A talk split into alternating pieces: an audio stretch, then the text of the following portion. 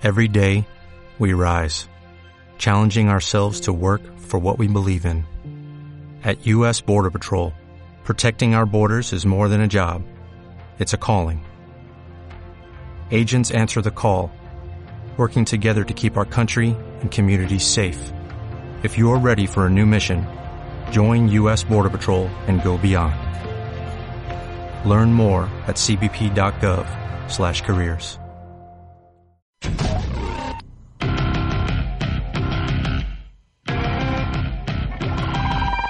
Hola, soy Jorge García. Este es un nuevo episodio de Algoritmo.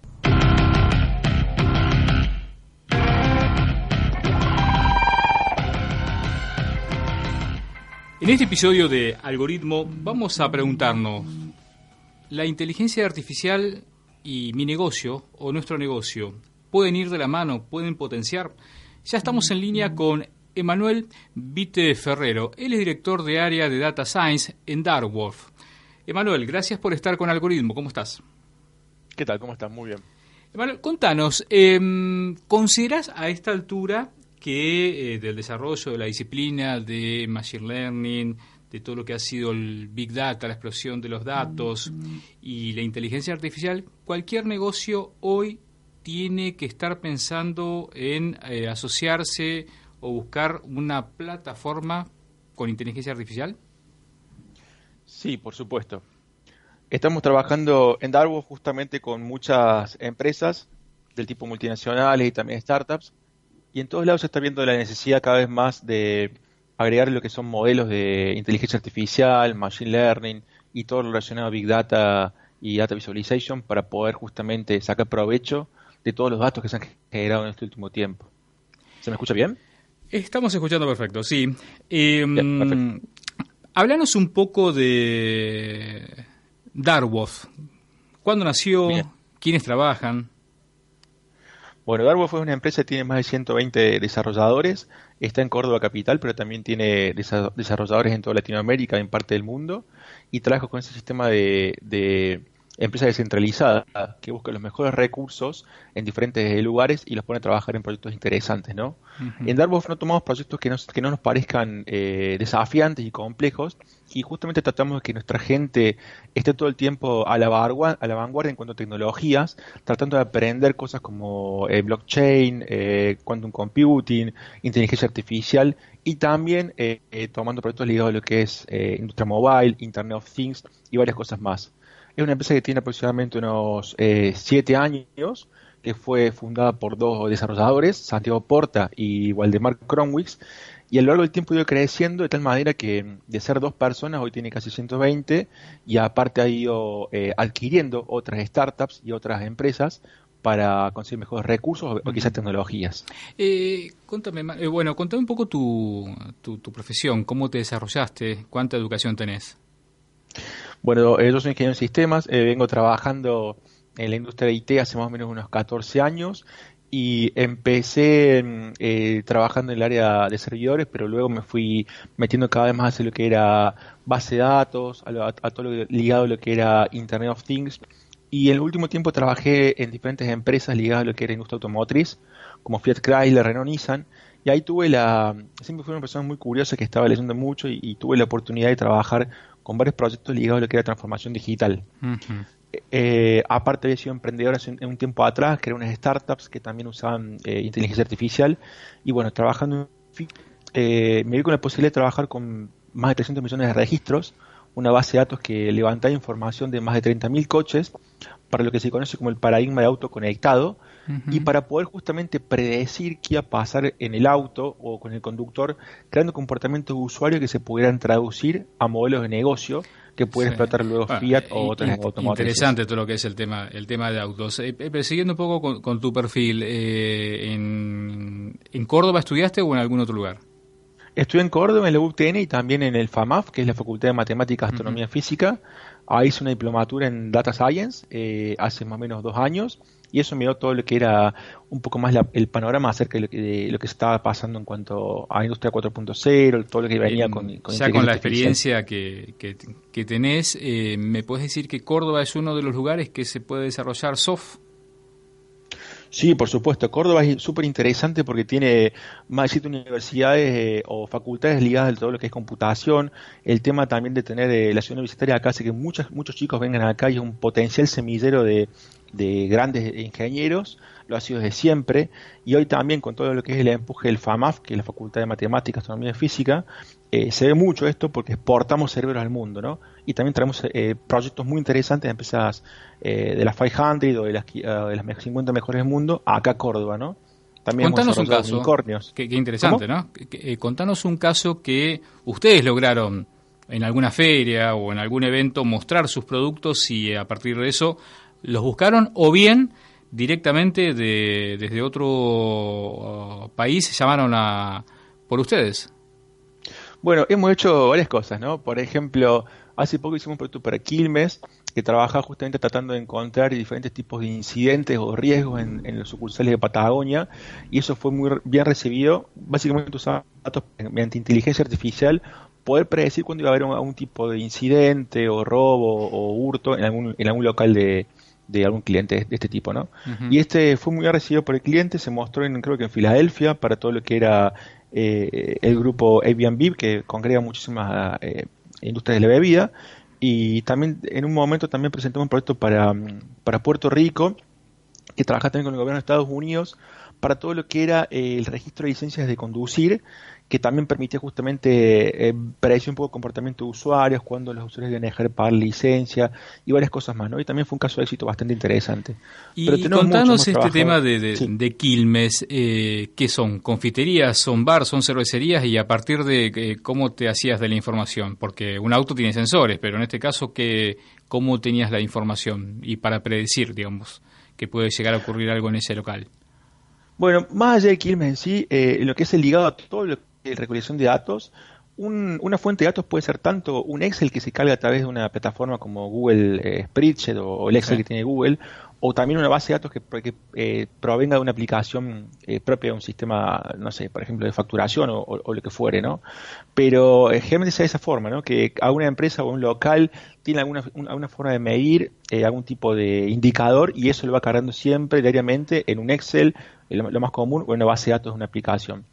Luego nosotros lo que hacemos es generar como extractores de, esa, de esas bases de datos y las llevamos a lo que se conocen como data lakes, que son eh, un lugar, un repositorio de datos en la nube que permiten, mediante los recursos de la nube, usar alto procesamiento de cómputo para metiendo eh, algoritmos de machine learning o procesamiento natural de lenguaje o quizá de computer vision, encontrar justamente aquellas variables que hacen que mejore el negocio o que quizás generen una oportunidad de nuevos modelos de negocio o riesgos quizás, ¿no?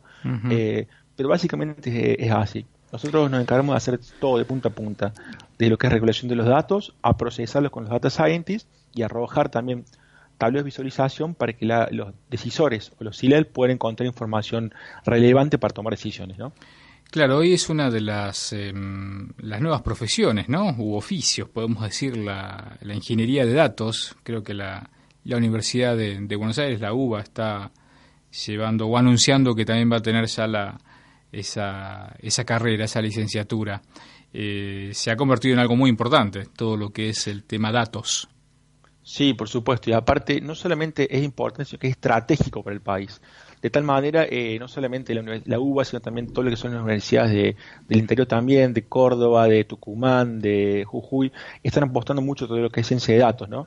Y el data scientist no es solamente un perfil, son varios, porque generalmente se tiende a confundir, es como decir eh, desarrollador, ¿no? Dentro de desarrollador hay diferentes tipos de perfiles. En lo que hace data science tenés el data science, que es el que analiza los datos, mediante machine learning o, modelos matemáticos, pero también está el data engineer, que por ejemplo se encarga de hacer todo lo que es la recolección de los datos, quizá a partir de redes sociales o quizá a partir de aplicaciones o estos Excel que generalmente tienen algunos tipos de negocios, y arma todo lo que es el flujo de información para que luego el data scientist lo pueda trabajar. También un perfil muy nuevo que se llama el de Data Governance, que es muy importante y tiene, va a tener mucha regulación en el sentido de que con lo último que ha pasado con lo de Facebook Analítica, que se filtraron datos y que y también la ley de GDPR que plantea eh, la privacidad de los datos de las personas, eh, hay que tener en cuenta que muchos de estos modelos que están, se están utilizando en cuanto a inteligencia artificial pueden infringir quizá algún tipo de ley o regulación eh, internacional. Con lo cual... Claro, ahí está muy... ¿Está difusa esa línea de la recolección de datos y cómo utilizar los datos? Sí, está muy difusa. Por eso es que hay justamente este perfil de Data Governance que se encarga de ver las normativas y la regulación que rigen sobre algún tipo de eh, fuente de datos o cómo se los va a usar a futuro para que de esa forma eh, la empresa que está justamente haciendo un, un, desembolso, un desarrollo que le permite mejorar su negocio, quizá no infrinja datos y no tenga que volver todo atrás eh, más adelante, ¿no? Pero, ¿En la Argentina cómo ves la legislación sobre, sobre datos? Tenemos una ley nosotros de protección. Ahí está la ley de protección de datos, está también se está trabajando mucho con lo que son organismos internacionales, eh, por esto que te contaba el GDPR, que ya se impuso creo que ahora en mayo de 2019 y va a afectar a todos los países eh, pronto, cascadeando, eh, viene de lo que es Europa. Pero eh, hay mucha movida en Argentina, ¿no? Hace creo que el 3 de julio fue un congreso en Buenos Aires que justamente trataba de ver cómo hacer el mapa estratégico de lo que es inteligencia artificial de la región y también justamente para trabajar este tipo de cosas, ¿no? Como está el plan, datos. el, gobierno está impulsando, eh, creo que desde el Ministerio, de la Secretaría de Ciencia y Tecnología, el Plan Nacional de Inteligencia Artificial. Entiendo que vos estás con este tema y a nivel latinoamericano. Eh, contanos un poco qué pasa en Latinoamérica. Bueno, estamos todos más o menos en la misma. Es por eso que los data scientists y la gente que está ligada a datos, los que trabajan en inteligencia artificial, un poco viendo que siempre estamos consumiendo modelos de Estados Unidos o de China o otros países que en cierta forma imponen lo que sería como un imperialismo tecnológico, porque por ejemplo ha pasado que en Estados Unidos que por ejemplo la, eh, la, gente de raza afroamericana no puede ser reconocido por un algoritmo de reconocimiento de imagen eh, debido a que los reconocían como gorilas y eso causaba, no sé, imagínate un hubo, tremendo. Hubo problemas. Es porque justamente es como que... Ese era un sesgo, olvídense, ese sesgo que era a partir de que pues, se había hecho en otro lugar. Eh, básicamente había sido porque se entrenó con, con, datos que eran mayormente lo que se conocen los datos de hombres entre 30 y 45 años de raza blanca que tienen mm. tal tipo de poder adquisitivo, porque generalmente son los que eh, los, el, tipo, de datos que se manejan porque son los estudiantes que van a, las universidades y que generan determinados tipos de trabajo de investigación y bases de datos que son utilizadas por estas empresas, ¿no? Pero así como pasa en el primer mundo, eh, la particularidad justamente de Latinoamérica, que plantea una diversidad enorme en cuanto a cultura y oportunidades de hacer cosas diferentes, eh, plantea que hay que pensar justamente el plan estratégico de inteligencia artificial de una forma latinoamericana, no copiando los modelos de afuera, sino eh, haciéndolos desde aquí. Porque entonces se, crean, se generan muchas cosas interesantes a nivel de modelos de negocio y también se evita este tipo de sesgos que hacen que, eh, no sé, no se pueda reconocer quizá una raza o quizá el, los motores de reconocimiento de voz tampoco puedan reconocer eh, a una persona de Buenos Aires o a una persona de, de, de, otro país que no sea México y todas esas cosas que hacen en lo que es eh, la diversidad cultural de Latinoamérica. Es por eso que nos unimos, creamos una comunidad que se llama la Comunidad de Innovación e Inteligencia Artificial LATAM. Hoy somos más de 650 eh, data scientists y hay de todo. Hay abogados, antropólogos, hay filósofos, hay también psicólogos. Y con la idea justamente de esto, de ver cómo hacernos más fuertes a través de inteligencia colectiva, procesamiento distribuido eh, y y básicamente replica un poco lo que son las premisas de la inteligencia artificial, ¿no? Pero para compartir y que hace más fuertes de Latinoamérica. ¿Y, y cómo ves, o por lo menos cuáles serían las, eh, los vectores en materias políticas? Los gobiernos tienen que, obviamente nacional, provincial y, a su manera también los municipales, ¿qué es lo que deberían eh, impulsar eh, en políticas para que tengamos eh, ya, ¿no? Empecemos a discutir de manera concreta un plan de inteligencia artificial. Bueno, eh, básicamente eh, esto se viene trabajando hace bastante en Francia, por ejemplo, también en Canadá y en Estados Unidos. Lo que hacen los gobiernos, lo que hacen los diferentes ministerios es trabajar mucho con las universidades, en primer lugar, que son como los centros de creación de conocimiento, pero también con las comunidades. De esa forma como que están permanentemente en contacto con lo que está pasando, gente que toma decisiones y gente que crea conocimiento. Entonces también de esa forma se van creando estrategias para el futuro, para armar lo que se llama los white eh, books, que plantean lo que es la estrategia, por ejemplo, 2020, 2030, de cómo pensar el país en virtud de la tecnología, en virtud del ciudadano digital, en todo lo que va a pasar, ¿no?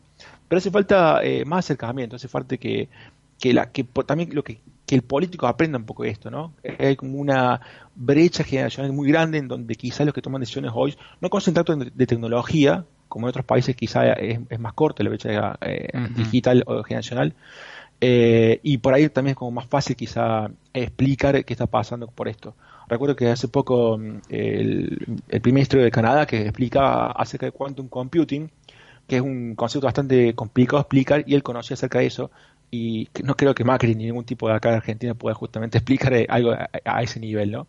Pero hace falta eso, hace falta aprender. Sí, o por lo menos que tengan eh, los eh, asesores eh, indicados, bien formados, para que lo ayuden a tomar decisiones por, la buena senda. Si no saben Exactamente. que, que, estén bien rodeados a nivel país también, ¿no? Para poder ser justamente estratégicos a nivel país.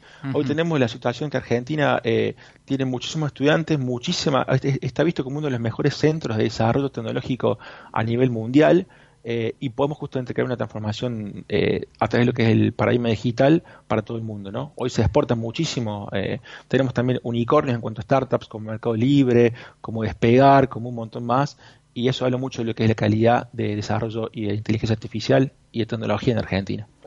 Eh, sí, yo leí, hay un libro, una que, que, Gustavo Baylis, que trabaja en el, en el Banco Interamericano de Desarrollo, eh, y justamente se juntaron varias experiencias eh, en un libro de Latinoamérica y para la región, eh, si logramos, si nos ponemos en marcha con un buen sistema de inteligencia artificial, nos podría llegar a permitir a, crecer el, Producto Bruto Interno en un porcentaje bastante eh, superior a lo que haríamos de manera inercial, ¿no? O por lo menos esa es la, hipótesis que, plantea eh, Seguramente con lo que vos estás diciendo debería ser así. Exactamente, ese informe también lo leí eh, y básicamente es eso, ¿no? Si justamente trabajando en inteligencia artificial podemos predecir cómo mejorar el rinde de un campo, cómo mejorar quizá la producción de una industria automotriz, ¿por qué no también pensar a nivel país? Si son simplemente variables y datos que se tienen que procesar. Entonces hay que empezar a pensar todo eh, el país como una gran maquinaria en donde se puede tomar datos para mejorarlo y para justamente optimizar el funcionamiento de ese país, ¿no? Pero es parte del proceso, ¿no? Hoy estamos en un momento en el cual quizá hay mucho desconocimiento, también hay mucho miedo por lo que es la automatización, que genera eh, el miedo a perder el trabajo, a, que un robot reemplace quizá a lo que viene haciendo una familia por 20 años, y todo eso genera como eh, diferentes tipos es inevitable eso, ¿no? El tema es que hay que prepararse. Que, hacen que sea difícil imponerlo. Claro, claro que la, eh, la automatización de diferentes disciplinas seguramente es inevitable. Hay que ver cómo ¿qué, le decimos que tiene que hacer las, esas personas que estaban haciendo esa actividad? Hay que ponerse a trabajar. Sí, bueno, justamente eso trabajamos todos en el, CIEL, ¿no? Cómo pensar en nuevos trabajos, cómo pensar en capacitar a la gente. Quizás en una revolución industrial anterior se tardaba 50 años en quizá en, darse el proceso de cambio digital o, tecnológico, y ahora quizás son 5 años, en donde eh, o menos también, donde un robot reemplace a 10 empleados en una planta industrial como puede ser Fiat, ¿no? ¿Y qué hace esa persona que trabaja 20? ¿Cómo se adapta? Siendo que no conoce celular. Pero bueno, son cosas que trabajamos mucho en la comunidad de innovación Emanuel, artificial. Eh, a veces escucho algunos debates que dicen, bueno, eh, hoy uno puede, no hace falta ir a la universidad, ¿no? Algunos te dicen, sí, hay que ir a la universidad para formarse, otros dicen, no, está todo al alcance de Internet, si estás bien guiado, puedes formarte justamente para estos nuevos, eh, estos nuevos empleos. ¿Tenés opinión formada a este día de la singularidad o no? Eh, sí, yo creo básicamente que sí, que hoy eh, hay todo una, un portfolio, un catálogo de lo que es eh, educación online que permite generar las primeras armas en cuanto a este tipo de conocimientos, ¿no?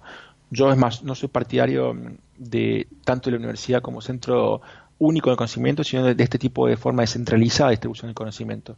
Es por eso que mi gente siempre le digo, estudien todo el tiempo, lean, vean videos en Udemy, en Code Academy, en Coursera, porque básicamente llegas a la, información de, lugares como el MIT o, de profesores del MIT que, no trabajan en, esas universidades, pero quizá tienen un gran background en tecnológico eh, en la industria, y, son 10 dólares quizá que pagas para tener educación de, la más alta calidad.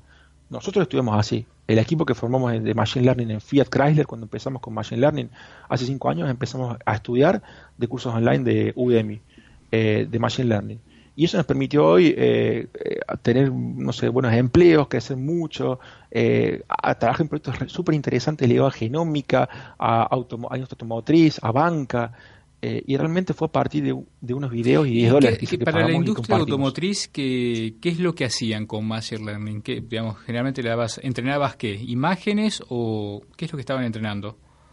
Bueno, hicimos muchas cosas, ¿no? Eh, empezamos con todo lo que era autoconectado para predecir, por ejemplo, cuándo iba a fallar un auto y encontramos cosas interesantes como que, por ejemplo, eh, según el tipo de sexo, eh, el auto fallaba más o menos en, el embrague, por ejemplo, y también según el tipo de geografía de la ciudad, eh, tendría a fallar quizá más un tipo de elemento, pero luego empezamos a trabajar sobre que es la línea de producción, como por ejemplo para, hoy se hace en la industria automotrices muchos procesos manuales, ¿no? En donde, por ejemplo, se extraen de la línea 10 autos de una producción de 300 por día y se los revisa visualmente uno por uno y no a todos en su conjunto.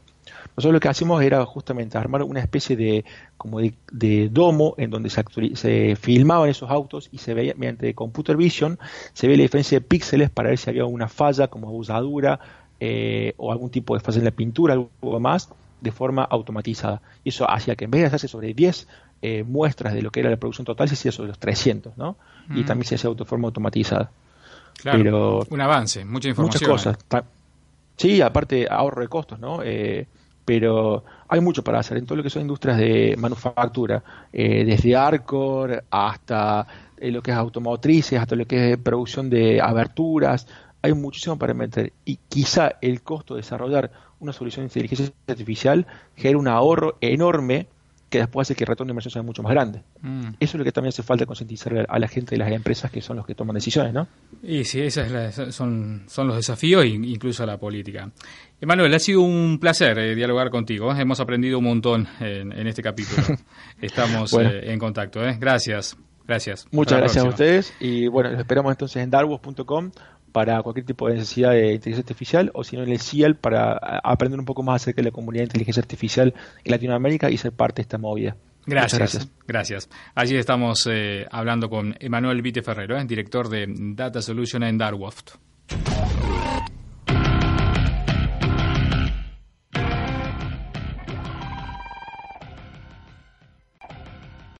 ¿Te preocupas por tu familia? Entonces, ¿por qué darles solo huevos ordinarios cuando pueden disfrutar de lo mejor? Eggland's Best, los únicos huevos con ese delicioso sabor fresco de granja, además de la mejor nutrición, como 6 veces más vitamina D, 10 veces más vitamina E y 25% menos de grasa saturada que los huevos regulares, además de muchos otros nutrientes importantes. Así que, dales los mejores huevos. Eggland's Best, mejor sabor, mejor nutrición, mejores huevos.